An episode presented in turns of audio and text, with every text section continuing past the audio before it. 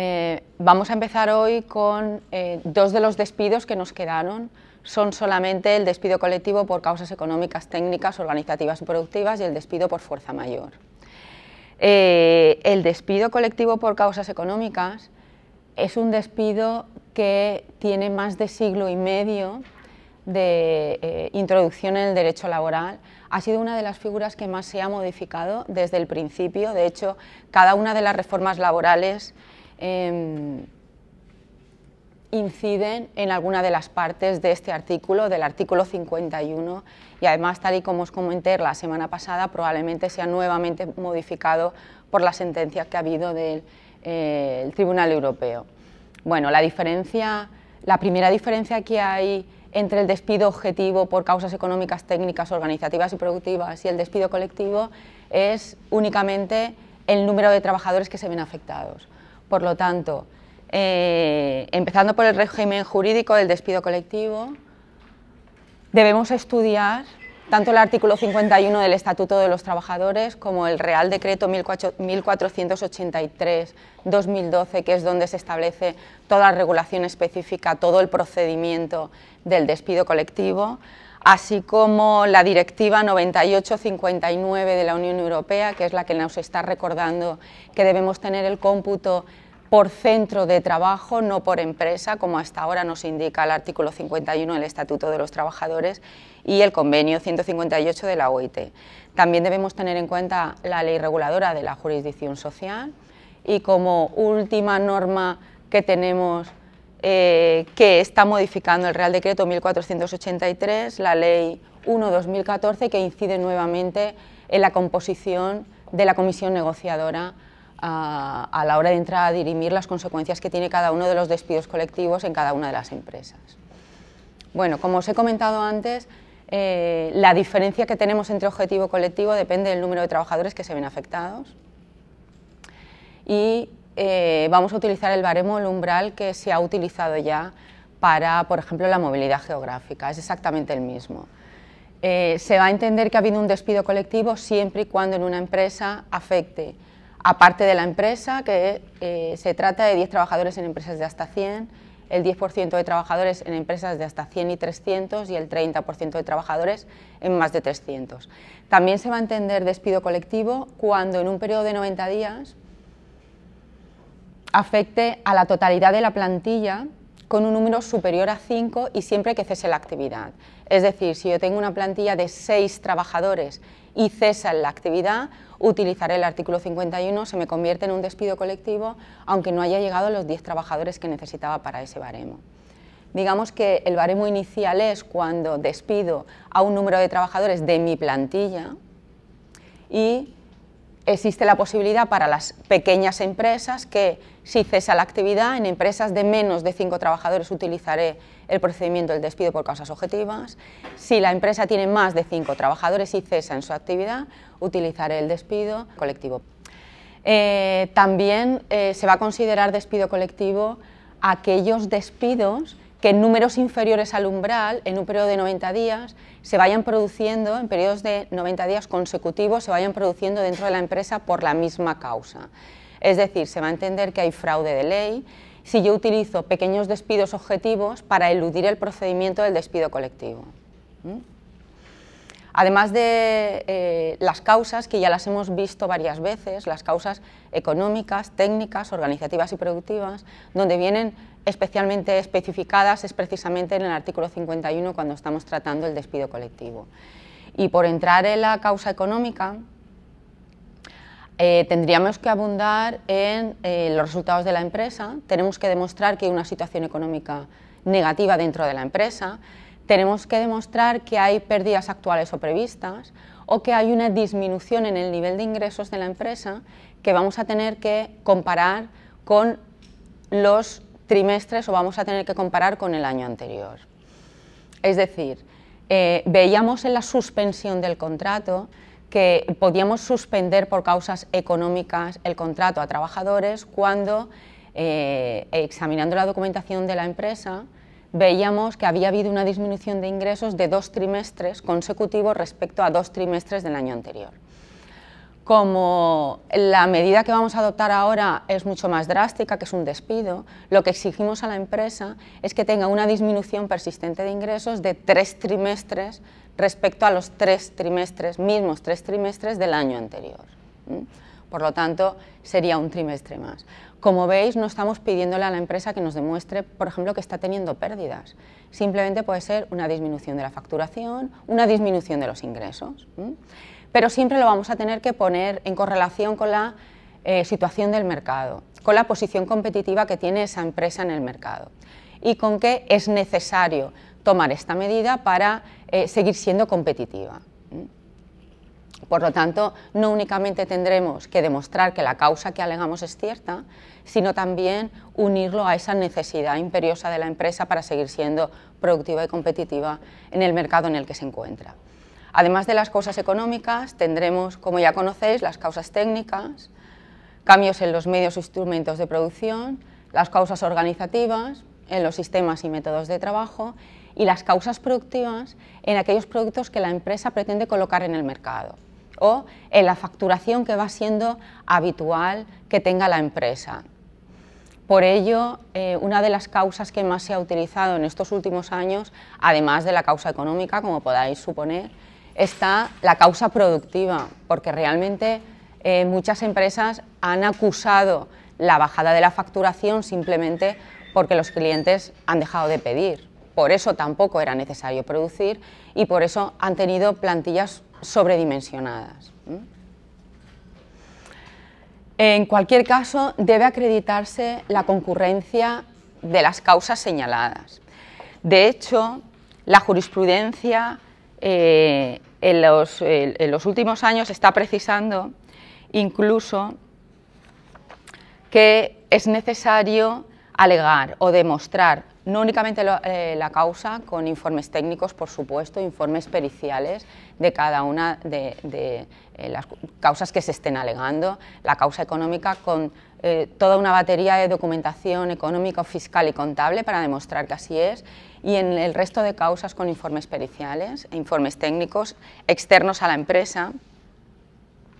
pero también es necesario que la empresa demuestre, por ejemplo, eh, dentro de, los datos que tiene que aportar o dentro del inicio del expediente de regulación de empleo, por ejemplo, por qué especialmente han sido designados unos trabajadores y no otros dentro de la empresa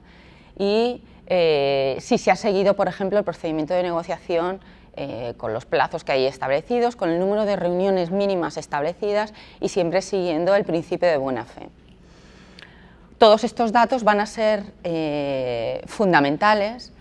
aparte de que eh, la empresa pueda expresar o pueda demostrar que la causa que tiene es válida. Bueno, la justificación de la decisión extintiva debemos eh, demostrar o conseguir demostrar en todo momento que va a prevenir una situación negativa de la empresa, que ya sea inevitable incluso el cierre de la misma, tenemos que demostrar, por ejemplo, que no hay otras herramientas de las que hemos estado viendo a lo largo de todo el cuatrimestre que se puedan adoptar, que yo no puedo suspender, eh, por ejemplo, el contrato de mis trabajadores durante seis meses si es que he tenido una bajada de producción y estoy en búsqueda de nuevos clientes, o si reduciendo la cuantía de los salarios consigo mantener a toda mi plantilla. Es decir, eh, tengo que demostrar o tengo que justificar en mi memoria explicativa dentro del expediente de regulación de empleo que eh, no consigo em, salir de esta situación si no es empleando la figura del despido colectivo. Bueno, el procedimiento a seguir por el empresario, eh, aquí lo tenéis de forma muy resumida, está previsto en el artículo 51 y como os he comentado antes también en el Real Decreto 1843 y simplemente comentaros que eh, comienza con una eh, carta a los representantes de los trabajadores. Aquello actualmente se le llama de forma informal el preaviso previo, puesto que lo que se hace es preavisar que se va a iniciar un expediente de regulación de empleo para que se pueda conformar las comisiones negociadoras dentro de la empresa. Tened en cuenta que puede ser una empresa de un solo centro de trabajo, pero puede ser una empresa con muchos centros de trabajo, que tenga distintos comités de empresa, que tenga distintas secciones sindicales, que tenga unos centros de trabajo con representación y otros sin representación, etcétera, etcétera. Por lo tanto, lo primero que se hace es preavisar que se va a iniciar eh, un expediente de regulación de empleo para que se empiecen a conformar eh, las distintas mesas negociadoras.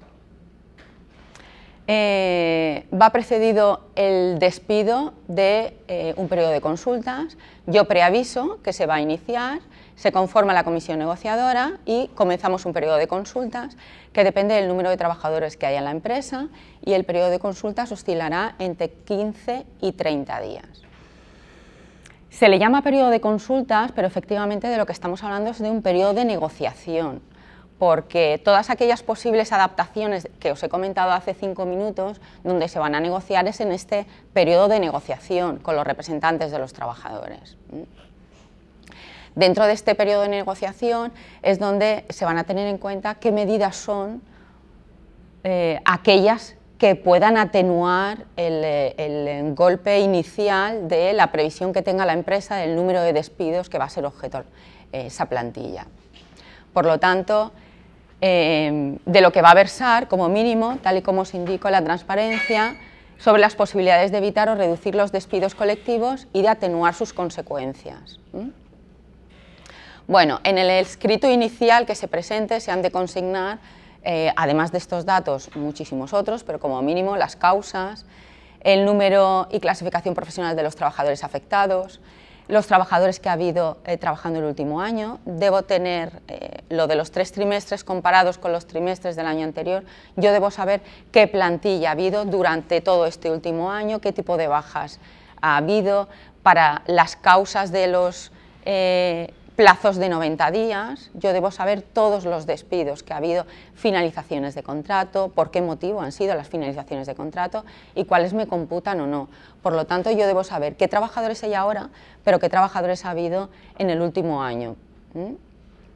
Por ejemplo, a mí no me va a computar un trabajador que haya sido baja por fin de contrato por circunstancias de producción, tenía una fecha cierta y ha sido baja a fin de contrato, pero bueno, igual sí que entro a ver si ha habido una baja por mutuo acuerdo, si ese mutuo acuerdo no ha sido una baja incentivada para que, no, para que se quede fuera del cupo del despido colectivo y se me vaya un objetivo. Y lo que he hecho ha sido pactar con un número de trabajadores eh, y fijar una baja por mutuo acuerdo porque quería evitar que la suma con los despidos que iba a hacer más adelante se me iba a convertir en un colectivo y no en un objetivo, por ejemplo.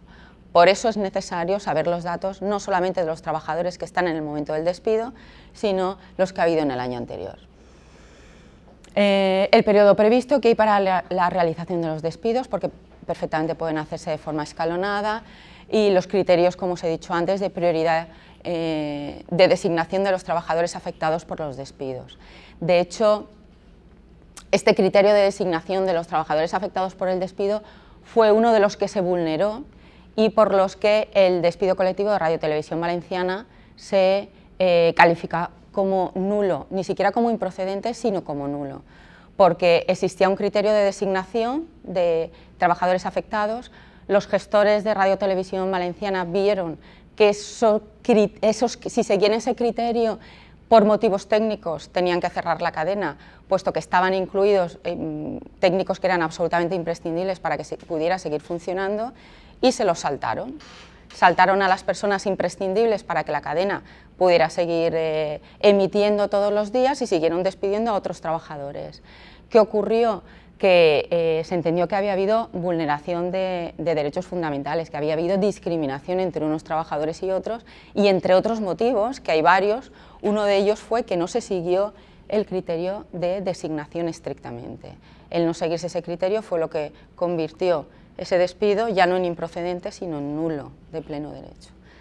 Y por eso actualmente eh, se está en curso en un segundo despido, pero esos trabajadores teóricamente siguen perteneciendo aún a la empresa. Bueno, el procedimiento a seguir por el empresario Eh, la comunicación del despido lleva incluida una memoria explicativa, donde figuran las causas. Una vez que eh, se inicia el procedimiento, se envía comunicación a la autoridad laboral. A, partir de la última reforma laboral no es necesaria autorización, simplemente comunicación. La autoridad laboral lo que hace a partir de entonces es enviar eh, documentación e información a la Inspección de Trabajo y Seguridad Social para que emita un informe y a la entidad gestora de prestaciones por desempleo porque, eh, en fin, eh, muy probablemente se vea afectada por la resolución de ese despido.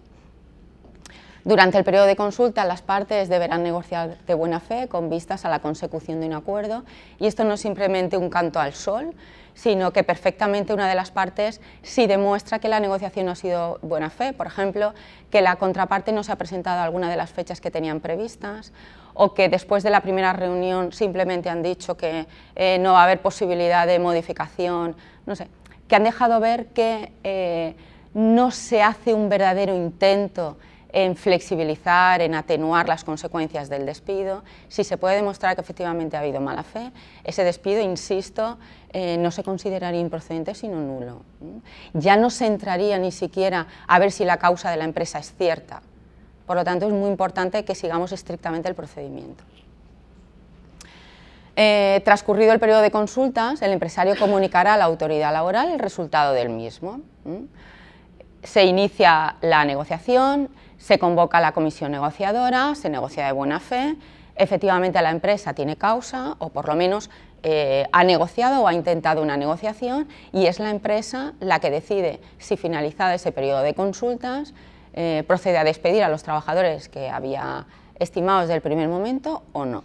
Y lo comunica a los representantes de los trabajadores y a los trabajadores. A efectos de los trabajadores individualmente considerados, a partir de ahora es como si se iniciara el procedimiento del despido objetivo. Es decir, ¿qué posibilidades tienen los trabajadores? Solicitar la extinción del contrato de trabajo, en fin, em, con 20 días por año de servicio, o en este caso, como estamos hablando de un procedimiento colectivo, impugnar el procedimiento eh, a través de un conflicto colectivo. Los efectos de la regulación de empleo, tras la comunicación a la autoridad laboral, como he comentado,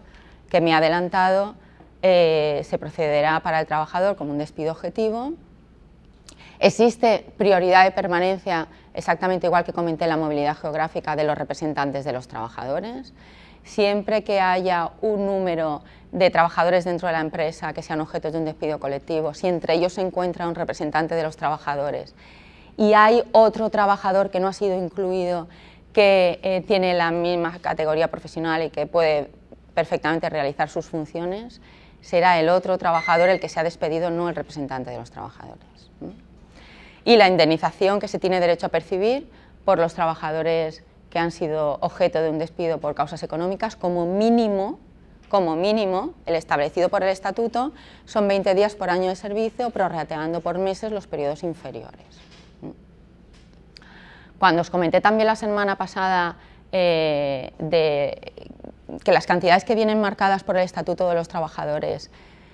no están sujetas a retención, a IRPF, salvo unas cantidades que ya sí están previstas, eh, debo deciros que en este caso, por ejemplo, eh, no solamente va a estar no sujeta a retención esos 20 días que indica el Estatuto de los Trabajadores, sino que se puede llegar a pactar hasta la duración máxima prevista, hasta los 45, y que siga sin estar sujeto a IRPF. Bien, pues nos queda para terminar la extinción del contrato únicamente Em, os, decía al principio que el despido colectivo es bastante más extenso, tiene un procedimiento bastante más complejo que eh, cuando lo leáis en el artículo 51 está perfectamente indicado y no merece la pena incidir más en él, eh, que es cómo se conforma toda la comisión negociadora, por centros, etcétera, etcétera. Es absolutamente teórico, por lo tanto os emplazo a leerlo. El último que nos quedaba, el despido por fuerza mayor, ya hemos visto eh, la fuerza mayor en, otras herramientas del derecho de trabajo, ya sabéis que es todo hecho involuntario, imprevisible, inevitable, que imposibilita la prestación de trabajo. Y también he comentado ya varias veces que tenemos dos tipos de fuerza mayor, se le llama la propia y la impropia, porque una es efectivamente por todas las inclemencias del tiempo, catástrofes que fueran a ocurrir en, una empresa, pero luego tenemos también eh, la fuerza mayor impropia, que es la debida a una decisión de poderes públicos. Ejemplo, pues que nos quiten la licencia que tenemos para realizar una actividad. O, por ejemplo, también podemos llamar fuerza mayor impropia al eh, propio informe de la Inspección de Trabajo que nos obliga a cerrar nuestro centro de trabajo por la falta absoluta de medidas de seguridad. El procedimiento a seguir por el empresario en la habitual, en la fuerza mayor propia, es, en este caso sí, porque no ha variado, la solicitud a la autoridad laboral a través de un expediente de regulación de empleo. Solicitud de constatación de que efectivamente ocurre esa fuerza mayor dentro de la empresa. Eh, se inicia el expediente de regulación de empleo independientemente del número de trabajadores que tenga la empresa. Aquí no voy a diferenciar si es individual o es colectivo. En cualquier caso, se inicia un expediente de regulación de empleo. Yo necesito la autorización, constatación de la autoridad laboral de que efectivamente ha ocurrido el hecho que sea dentro de la empresa.